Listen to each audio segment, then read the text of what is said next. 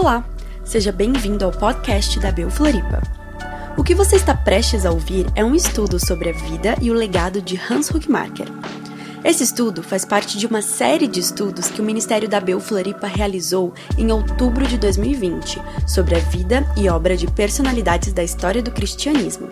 Acesse nosso Instagram, @abelfloripa, para conhecer mais da nossa atuação e entrar em contato conosco. Além disso, não deixe de conferir os demais episódios da série. Deus abençoe e aproveite o estudo!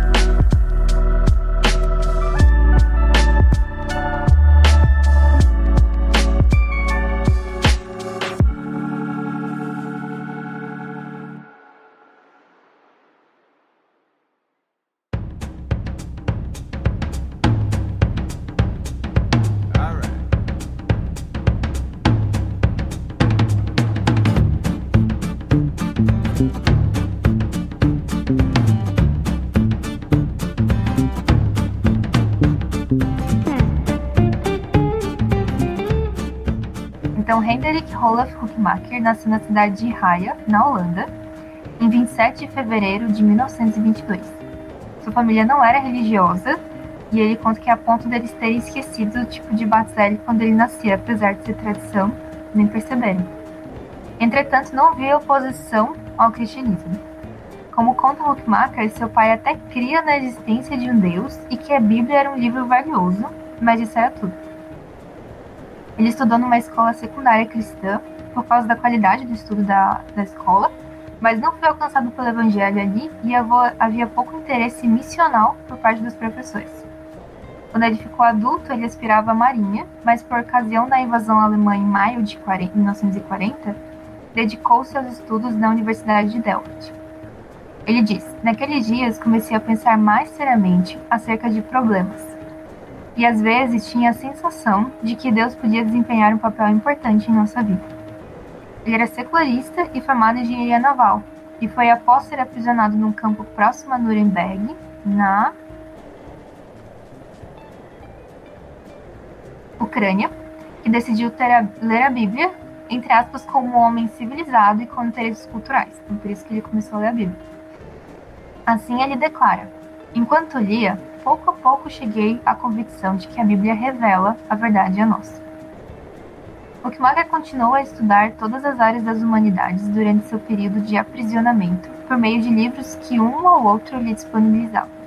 Ele cita filosofia, psicologia, literatura e história da literatura em especial. Enquanto se aprofundava nos estudos, surgiu um dilema fundamental para ele. Ele se perguntava: posso tornar-me um cristão e ser um intelectual atuante ao mesmo tempo, especialmente em filosofia? Na época, ele se aproximava muito da filosofia kantiana. Foi só quando ele ouviu falar, seu, por meio do seu novo capitão, acerca de Doived, ele sancionou a dúvida dele. E foi lendo um livro que ele impressou para ele, que era New Critique, que iniciava com a mesma pergunta que ele mesmo tinha feito para si. Então a resposta era negativa em relação a Kant. Ele não podia ter uma filosofia kantiana, né, e ser cristão, assim, uma coisa não ia bater. Porém, ele tinha uma esperançosa afirmação de que o cristão tem uma tarefa clara também como filósofo. Dorbert dizia isso, né? Dorbert afirmava que o pensamento cristão não é fechado, mas na verdade é aberto. Com seus últimos obstáculos a Cristo removidos, as leituras de Doivert foram uma espécie de catecismo para Huckmacher. Após seu retorno à Holanda, foi batizado e admitido na Igreja Reformada de lá. Com a rendição japonesa, abandonou a marinha e focou seus estudos na história da arte. Seu desejo sincero de avançar o reino de Deus em algum campo da cultura e seu entendimento do senhorio de Cristo junto com com essa intenção dele, levou-o voluntariamente a, conversando com um amigo, saber a área de menor atuação dos cristãos. E assim a encontrou, a arte. Ele estudou teoria estética e fundou um departamento de arte na Universidade Livre de Amsterdã, e essa tinha sido fundada por Abraham Kuyper. Ele encontrou-se com Francis Schaeffer em 1948 na Holanda, no encontro, organiz... no encontro ah, esqueci de tirar o encontro, mas é na Organização Internacional de Igrejas Cristãs. Schaeffer viu em Huckmacher alguém com quem ele poderia conversar, tudo acerca do que pensava e estudava. E o holandês sentia-se grandemente fortalecido em sua fé pelo fervor que Schaeffer refletia em seu amor por Deus. A amizade e influência entre os dois durou toda a vida de Huckmacher. E a observação final de Huckmacher é, entre aspas, experimentei pessoalmente como a filosofia da ideia cosmonômica tem importância evangelística. Estamos suficientemente conscientes disso? Estamos usando-a bastante? E a gente termina a biografia falando que Hans Huckmacher faleceu no domingo à tarde, no dia 13 de março de 1977.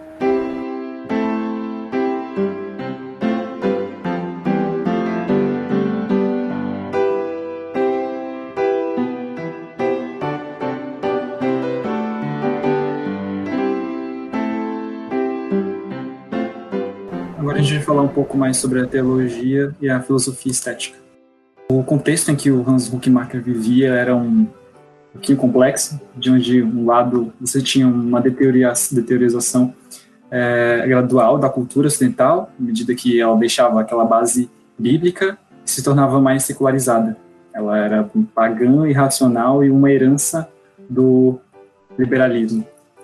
E do outro lado, justamente por conta dessa realidade meio triste, a igreja tinha adotado uma postura muito dissociativa, fugindo de tudo que fosse do mundo, e inclusive das esferas da arte, ciência, política, e se tornando completamente alheia a elas. É uma coisa que a gente até consegue ver uh, nos nossos contextos evangelicalistas brasileiros.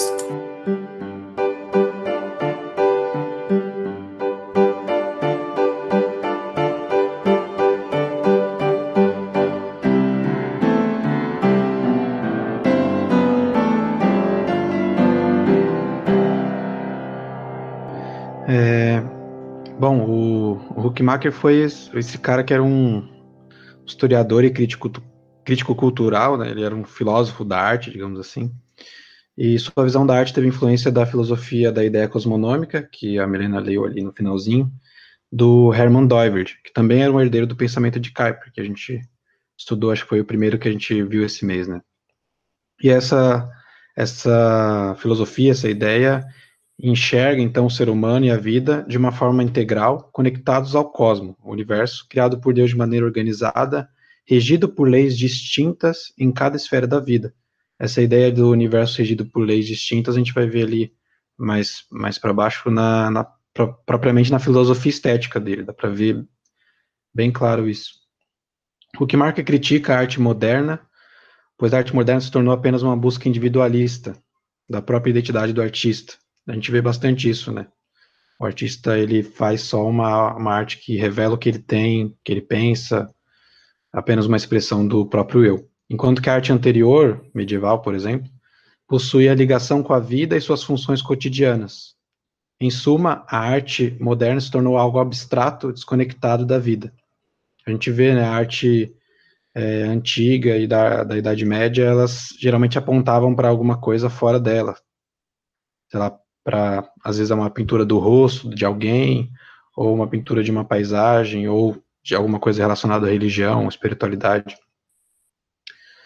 A, arte, segundo Huckmacher, não precisa de justificativa, essa é uma, uma frase clássica dele. Pois Deus deu talentos para os artistas e, portanto, eles devem usá-los. Ele diz que se a gente precisa de algo para viver, então isso não precisa de justificativa. A arte é uma dessas coisas. Então, isso significa que os artistas cristãos não precisam fazer apenas arte evangelística. A arte tem sua importância na vida, assim como qualquer outra profissão, e assim como todos os profissionais cristãos devem trabalhar para a glória de Deus, os artistas também devem trabalhar dessa forma, sem precisar justificar com argumentos sagazes o porquê de estarem fazendo o seu trabalho. A arte tem um fim em si mesma, glorificar a Deus. Portanto, o artista adora a Deus quando faz algo bem feito, que possua beleza. Huckmacher faz, inclusive, uma provocação, dizendo que o mundo não se tornou ateu porque os ateus pregaram, mas porque eles trabalharam. Ele fala isso no, com a ideia de que é, seria legal que as pessoas abrissem um livro muito bom ou algum estudo sobre algum assunto científico e esses, esse livro, esse estudo fosse escrito por cristãos. Ele está dizendo assim: os ateus não pregaram o ateísmo, isso é uma coisa mais nova, né? Os ateus pregadores. Eles trabalharam, então a gente tem que fazer isso também, trabalhar como bons engenheiros, como bons artistas, como bons profissionais em geral, para dessa forma mostrar a glória de Deus. Os artistas cristãos, então, devem trabalhar a partir de seus dons como ato de amor e serviço a Deus e ao próximo, e não precisam da justificativa da propaganda religiosa para fazer isso. A arte em si mesmo, em si mesma, é um potencial dado por Deus. A arte cristã não é aquela feita na igreja, mas a que é elaborada por alguém com o coração voltado para Deus. Abre aspas para o Huckmacher. Lutamos para expressar claramente o que é o elemento na obra do cristão, aquilo que a Bíblia chama de fruto do Espírito, o que precisa ser enfatizado é que a arte deve ser humana, real. O elemento cristão nunca vem simplesmente como um anexo. Então eu não faço uma música e coloco só o nome Jesus lá no meio para dizer que é, que é gospel, ou cristão, ou coisa do tipo. Agora vem a parte mais chatinha, que é a filosofia estética dele, e vou tentar ler menos e explicar mais. O Huckmacher fala então que o núcleo da esfera de lei estética é a harmonia bela. A esfera, porque são várias esferas de leis, né? tem a estética, tem o espaço, a física, a esfera psíquica, a história, histórica, lógica, linguística. Eu não lembro agora quantas são, eu não coloquei todas aqui. Talvez o Daniel saiba aí, pode escrever no, no chat, mas são várias, 15, sei lá, por aí.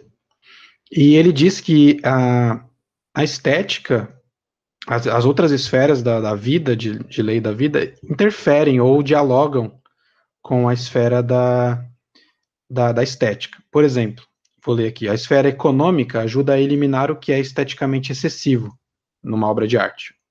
A esfera social, uma obra de arte deve ter correspondência com os membros de alguma cultura específica. Deve é, tanto influenciar uma cultura quanto expressar essa cultura de algum grupo. A esfera linguística exige que a obra de arte tenha algo a dizer para nós, algo que nos atraia. A esfera lógica mantém as partes de uma obra de arte em uma conexão lógica, coesa. Talvez Huckmacher não gostasse tanto de, de obras de arte contemporâneas, né? Ele é mais mais clássico assim. A esfera psíquica tem a ver com a emocionalidade expressa pelo artista em sua obra. A esfera do amor impede que uma obra de arte degrade o ser humano e que justifiquemos um, conte um conteúdo feio com uma forma bela.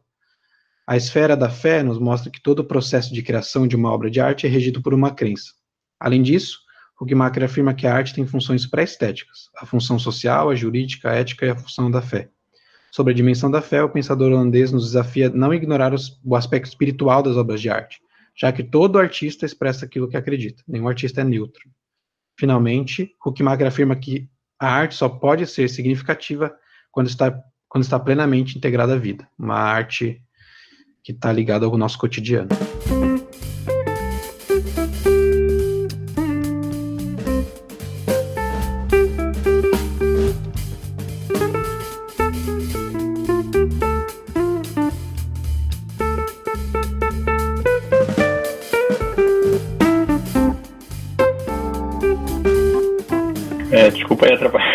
Vídeo assim. É que é, semana passada eu, revi um. Até recomendo tem, tem, dá para perceber assim, né? Claro, eu não tenho tanta aproximação assim, né? Mas do que o Marker expressa, né? E o que o Roger Scruton, né? Fala. É, eu revi semana passada aquele documentário dele, né? Porque a beleza importa, né? É, é muito interessante, assim, como ele, ele, claro, não não é dos mesmos, ele não tem, ele não é baseado na mesma filosofia, né? O Scruton, mas ele argumenta, né, como a, a, a arte, né, e a, e a, beleza, né, ela tem, ela, ela tem uma, ela, ela, apesar de ser inútil, né, que ele diz, né, que apesar de ser inútil, ela, por ela não ter essa, essa, essa intenção de ser útil, é por isso mesmo que ela é útil. é, é muito interessante, assim, e aí ele dá um exemplo, por exemplo, da, na arquitetura, né, que ele mostra lá os prédios que eles demoliram todo uma, um bairro lá que tinha uma arquitetura toda vitoriana, assim, linda, para construir prédios tipo que a gente tem na UFSC, assim, né? Super modernos, quadrados, concretados, e, a, e foi abandonado, assim. E ele fala literalmente assim, sabe por que, que as pessoas porque foi abandonado, porque as pessoas não querem estar aqui, que é feio. as pessoas não querem estar aqui, tá, tá, tá jogado, aí ele até cita, né? Os, os, as pichações que aqui tem, e que elas só terminam é, de, digamos assim, elas só terminam de enfeiar isso aqui, sabe? Só terminam o, uh, o, que, o que já foi começado por outros, né? Que, essas, enfim. E aí ele fala, né, como a arte remonta também para questões espirituais e tal, e a beleza, né, e tal. E, e, é muito interessante, assim, eu recomendo, né, porque, porque a beleza importa, né? Vocês podem jogar lá no Google, tá, tem legendado é 50 minutos, é bem bom, assim. Talvez dê aí uns insights também em relação a isso. Muito, muito bem comentado, Dani. Essa questão da arquitetura também estava conversando com, conversando com minha família esses dias. Mas continuando. Eu leio Huckmacher, você, Jean-Paul Sartre. Famoso trecho da canção da banda brasileira de rock Palavra Antiga, além de fazer alusão a uma diferença geral entre o pensamento ateísta e a cosmovisão cristã, provavelmente faz uma referência à contraposição específica das ideias de Sartre, que afirmava que, que o Deus cristão era uma invenção do ser humano para não assumir a sua liberdade, ou seja, que um homem não só é livre, que o homem só é livre de só é livre se ele contestar a Deus. Enquanto que Huckmacher, ele declara o justo, justo oposto, que as coisas, ações e esforços humanos só alcançam o seu significado a partir do seu relacionamento com Deus. E fazendo apenas agora uma complementação de tudo que já foi exposto aqui, eu vou comentar agora a respeito do legado e da contribuição que o Huckmacher tem para nós. Então, para começar aqui, é notória, é notória a atualidade do tema proposto por Huckmacher, onde, mesmo estando em uma sociedade mais antiga, quando comparada à nossa nos dias de hoje, traz reflexões profundas a respeito da maneira e a qual vemos os dons de Deus e a sua aplicação, respeito na, na maneira qual vemos os dons de Deus e a sua aplicação. Temos, de um lado, a proposta da igreja exigindo dos artistas cristãos uma produção usualmente, é, usando puramente as convicções religiosas, e do outro, temos a crítica externa referente ao ultraconservadorismo adotado para agradar o público de uma mesma cosmovisão. Neste contexto, o Maker apresenta essa falha na nossa visão de dom. No decorrer do seu livro, A Arte Não Precisa de Justificativa, mostra que Cristo não veio apenas para salvar-nos, mas para nos redimir do pecado, de forma que seja possível ser humano no sentido pleno da palavra. Isso mostra que há total liberdade de utilizar os dons de Deus, não apenas glorificando o nome dele, mas em benefício de outras pessoas. Então, como foi apresentado ao longo do estudo, há uma chamada que para que esse padrão seja rompido, permitindo uma expressão, na expressão genuína na palavra, é, não, uma expressão genuína e pura, em todas as esferas da sociedade, sem preocupações a respeito da aceitação ou da crítica futura que, que vai vir em relação àquele trabalho que estamos fazendo. Então, não cristãos, mesmo não sendo filhos de, é, de Deus no sentido soteriológico ou na, na, no estudo da salvação, uh, não podemos ser, é, não podem ser ignorados pela igreja, como se toda a sua produção fosse ruim. Pelo contrário, eles são criaturas de Deus e, portanto, podem produzir algo benéfico para a sociedade também. Esta era a linha de raciocínio por trás da argumentação de que a arte não necessitava de um pretexto. Então, só para complementar de forma breve, o livro muitas vezes, é, no qual ele escreveu Arte Não Precisa de Justificativa, comentava de uma forma meio melancólica da arte que era feita naquela época. Ele comentava muito, muitas vezes sobre o Rembrandt, no caso através da pintura, é, músicos como Bach, no caso, então, ele fazia sempre essa ligação com o passado, comentando que aqueles artistas eles não tinham o objetivo é, de fazer uma obra evangelística, como muito bem pontuou Lucas. Eles faziam a arte pela arte e aquilo ali expressava, através da, daquela, da qualidade, no caso, a glória de Deus. Ele tentava nos, nos recordar a esse ponto. E só uma coisa que eu gostaria de, de comentar é que, lendo um relato de uma pessoa que acabou se convertendo por causa de uma obra de Huckmacher, ele comentou como que era a forma que ele trabalhava com seus alunos. Eu achei muito interessante, porque ele, ele como ele era professor de arte, né, ele ia muito com seus alunos, no caso, para os museus, e sempre que chegavam de frente para uma obra de arte, ele perguntava para eles é, o que, que você está vendo.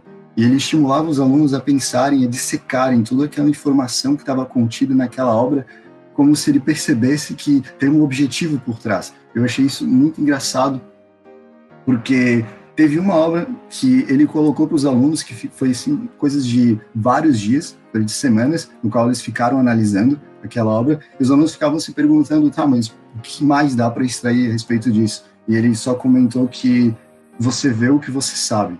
Então, eu achei muito engraçado que dava para perceber que ele estimulava as pessoas a compreenderem tudo o que estava sendo colocado naquela obra de arte, porque ele sabia que tinha um significado por trás. Bem, e para completar, essa última frase aqui que resume é, basicamente por completo o nosso estudo, que foi dita por Huckmacher, que diz que Jesus não veio para nos tornar cristãos, Jesus veio para nos tornar totalmente humanos.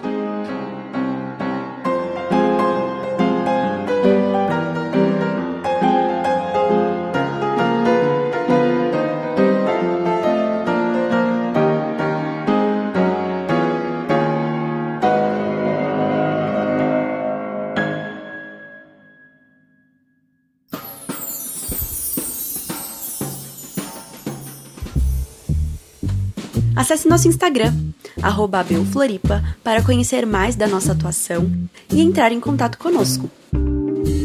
Além disso, não deixe de conferir os demais episódios da série.